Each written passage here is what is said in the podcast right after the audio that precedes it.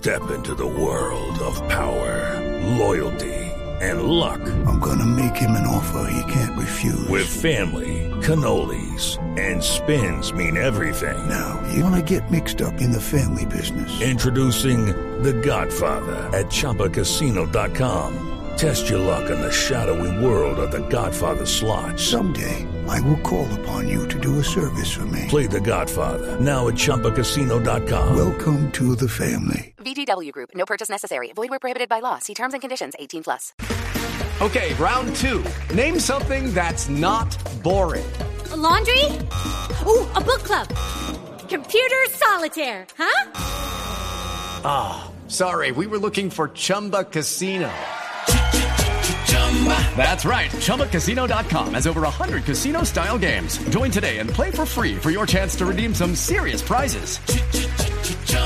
ChumbaCasino.com. No purchase necessary. Full prohibited by law. 18 plus terms and conditions apply. See website for details. Sí, señora.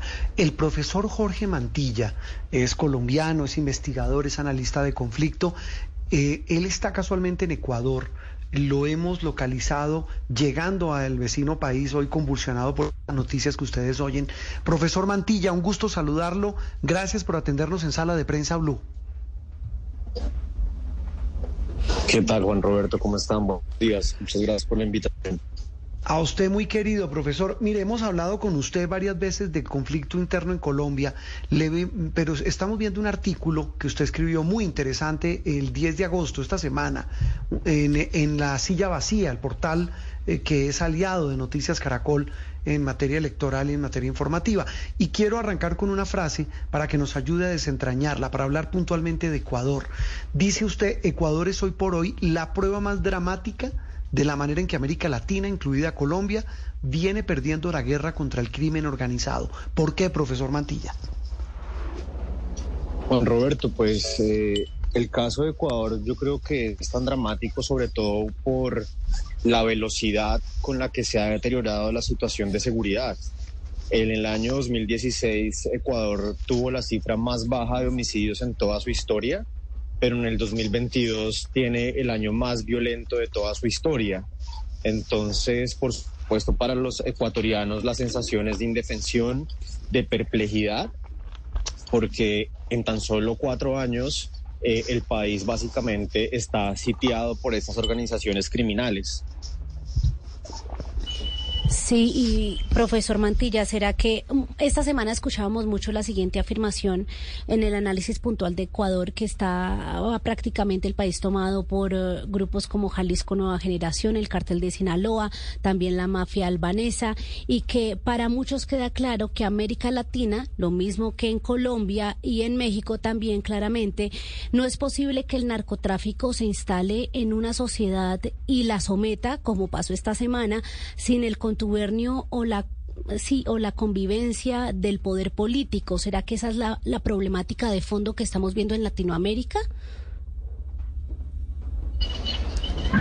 Desde luego, la corrupción en Latinoamérica es endémica, pero más que la corrupción, estamos frente a escenarios de captura del Estado.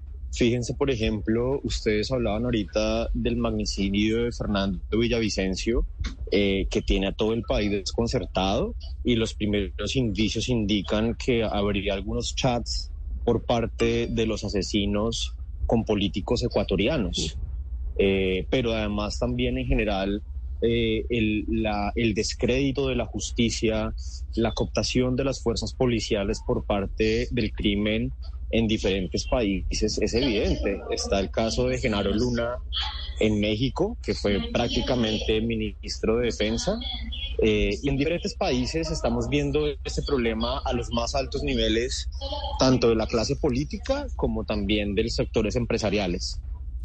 Profesor Mantilla, ¿por qué los colombianos? ¿Por qué, por qué, porque no debe ser casualidad que, digamos, en, todos estos eh, eventos tristes, demoledores, eh, hay colombianos involucrados y venezolanos también? Sí, por supuesto, eh, para mí es bastante vergonzoso estar acá en Ecuador como colombiano y que se sepa esa información, queda uno realmente triste y avergonzado. Eh, y yo, yo creo que hay, hay como dos, dos posibles hipótesis para el caso puntual del Ecuador. En lugar, gran parte de las organizaciones delictivas ecuatorianas históricamente se fortalecieron trabajando para, para carteles colombianos. Recordemos que Ecuador hoy es eh, el segundo país en el que más se incauta cocaína después de Colombia. Es una autopista de salida eh, de la droga colombiana, pero también de Bolivia y de Perú. Y puede haber una influencia muy importante de organizaciones criminales colombianas en el Ecuador. Pero en segundo lugar, también nuestra historia eh, de conflicto armado, de criminalidad, ha hecho que los colombianos sean considerados unos especialistas en el uso de la violencia. Eso es lastimoso, eh, que, que nos consideren así y además demuestra también eh, la conexión que hay entre las organizaciones criminales colombianas con todo tipo de redes transnacionales. Eh, quien habla es el profesor Jorge Mantilla, es eh, investigador, analista de conflicto, está en Ecuador. Una pregunta rapidita, ¿qué hace en Ecuador usted? ¿A qué está llegando? Pues imagínese que yo estoy aquí haciendo una consultoría sobre crimen organizado, particularmente en Guayaquil, eh, que es el caso más dramático, en donde estamos trabajando eh, con el tema de extorsión. Sí, profesor, y precisamente usted pues está en, Ecuador, como nos dice, pues haciendo un análisis sobre este tema. Y en el artículo, me devuelvo, que escribió usted esta semana en La Silla Vacía sobre el asesinato en Ecuador, dice, el asesinato de Villavicencio y Ecuador, dos puntos, un estado de indefensión. Y, hace un análisis sobre cómo el crimen organizado en Ecuador y también en Colombia y otros países de América le están prácticamente ganando la batalla a los estados, al aparato estatal, al aparato de justicia, al aparato de seguridad. Y hace eh, énfasis en que esto lo que esto podría llevar es que en materia política la gente busque gobiernos autoritarios para que le garanticen seguridad. De acuerdo, de acuerdo, Juan Roberto. Yo creo que, que es inevitable la aparición eh, en América Latina de, diferentes modelos muy similares al de Bukele. Fíjese, por ejemplo, en el caso colombiano para las elecciones de octubre, eh, hay varios candidatos alcaldías y demás y gobernaciones que, plantean eh, soluciones muy similares, soluciones de mano dura. Particularmente aquí en el Ecuador la gente se siente desesperada y, siente y cree profundamente en la necesidad de armarse, por ejemplo. Eh, lo hemos visto en otros países, no solo el colombiano, sino la aparición de milicias privadas en Brasil, el tema de las autodefensas en México. Entonces es una región que está desesperada no solamente por el crimen, sino también por la impunidad. Yo, yo le doy a usted un dato y es que mientras en Europa de casa. Hello, it is Ryan, and we could all use an extra bright spot in our day, couldn't we? Just to make up for things like sitting in traffic, doing the dishes, counting your steps, you know, all the mundane stuff. That is why I'm such a big fan of Chumba Casino. Chumba Casino has all your favorite social casino style games that you can play for free anytime, anywhere with daily bonuses. That should brighten your day a little. Actually, a lot. So sign up now at chumbacasino.com. That's chumbacasino.com. No purchase necessary. BDW, void were prohibited by law. See terms and conditions 18 plus. 100 crímenes se logran judicializar 80. En América Latina la cifra no llega ni a 25. Entonces, el sentimiento de impunidad de la gente es absoluto y, y, y, por supuesto la gente quiere soluciones de raíz. Incluso gobiernos de izquierda, entre comillas, como el de AMLO en México o como el gobierno eh, en Argentina, han utilizado las fuerzas militares eh, para temas de seguridad ciudadana. Entonces es, es, inevitable que esto suceda porque los sectores socialdemócratas o los sectores más liberales no pudieron resolver el problema de la seguridad. Sí, mire, profesor Mantilla, y ahí viene otra, otra pregunta, no solo por lo que escribe usted en su artículo, sino por lo que usted lo, lo, veo en sus conferencias y, seguramente lo va a tocar con sus clientes en Ecuador, que, que lo, invitan para hablar precisamente de conflicto armado y de narcotráfico, es el poder inconmensurable de estos grupos. Es que lo, que está pasando en Ecuador es muy grave porque es que usted está hablando en sus análisis, lo mencionaba María Camila, del cartel de Sinaloa, el cartel eh, de Juárez en nueva generación, hay carteles de los Balcanes. Es decir, estamos hablando de multinacionales del, multinacionales del crimen, que seguramente no solo están en Ecuador. Totalmente, totalmente. Y que además en Colombia también tienen influencia, particularmente los carteles mexicanos financiando eh, los grupos armados colombianos, de tal manera que, digamos, el tema llegó a un punto que pareciera ser de no retorno, pero además preocupa en el caso puntual del Ecuador la capacidad de fuego. Eh, al menos en Colombia nosotros, pues por el conflicto armado, eh, modernizamos las fuerzas militares, eh, además fortalecimos la policía, la capacidad, pero aquí estamos en el Ecuador en un, en un escenario en el que mientras la policía tiene pistolas, los criminales tienen fusiles. Entonces, el sentimiento de indefensión es propiamente también de la fuerza pública. Un país como el Ecuador, que no puede controlar sus cárceles porque además estos grupos operan y sus eh, jefes están presos y desde allí operan, las cárceles son sus cuarteles generales y que además no puede proteger a sus candidatos presidenciales, eh, es el colapso completo de una política de seguridad. Sí, profesor Mantilla, esta es una pregunta de pronto impopular enfocada hacia esas frases polémicas de que a veces nos roban el celular en Bogotá porque damos papaya cuando eso no debería pasar, pero no será también que el candidato Villavicencio se expuso mucho. Usted lo escuchaba con esas frases de aquí estoy, no le tengo miedo a la muerte, estoy sin el chaleco antibalas, me dicen que me lo ponga y yo no porque no les tengo miedo a la mafia. ¿No será que también él debió tener más precaución en ese sentido? Sí, desde luego, yo, yo coincido en que a mí el asesinato de Fernando Villavicencio casi que me parece un sacrificio, hmm. eh, ¿no? En, en, público, a plena luz del día, en la capital del país. Eh, hay muchas cosas que seguramente tendrán que, que investigarse.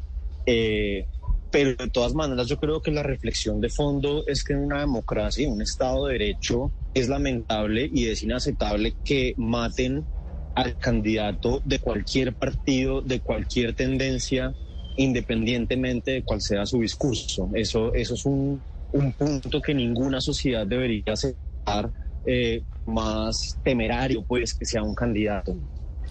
Profesor, ¿cómo debería darse la cooperación entre nuestros países para frenar esas estructuras de narcotráfico? ¿Existe la arquitectura institucional para hacerlo o es algo que todavía deberíamos construir?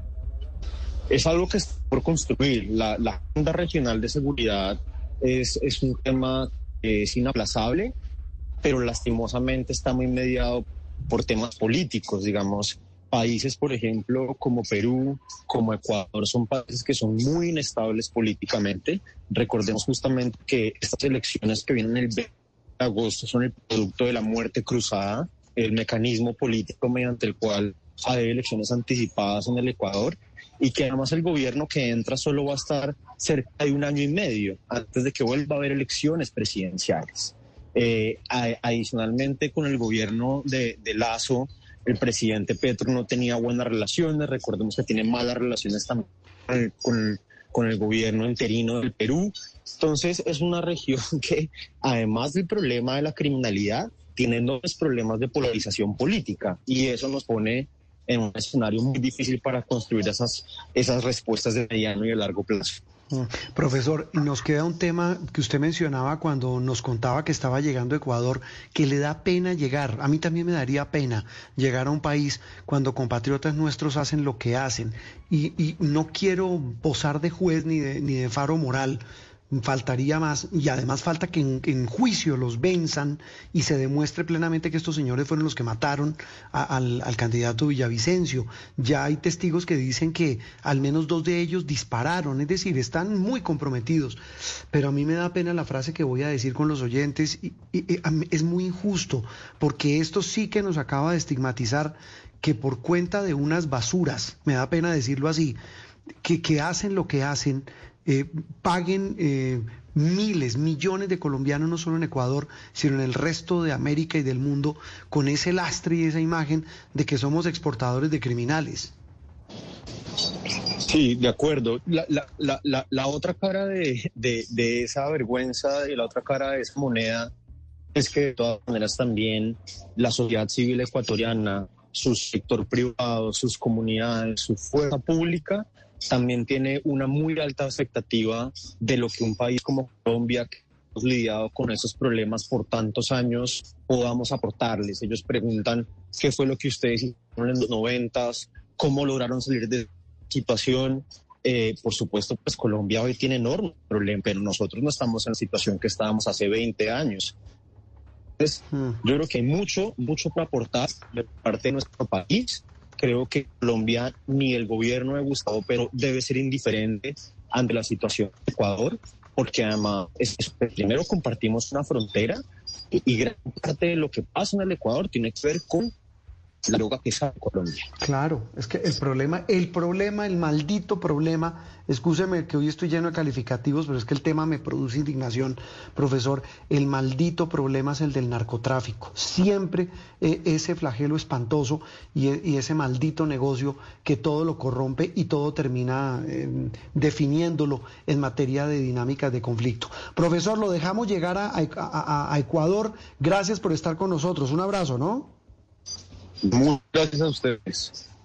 Jorge Mantilla, investigador colombiano, casualmente llega a Ecuador, lo han contratado para precisamente en la semana en que sicarios colombianos, según las primeras indagaciones, mataron a un candidato presidencial, pues termine él allá hablando sobre lo que está pasando en, en ese país. Seguimos en Sala de Prensa Blue.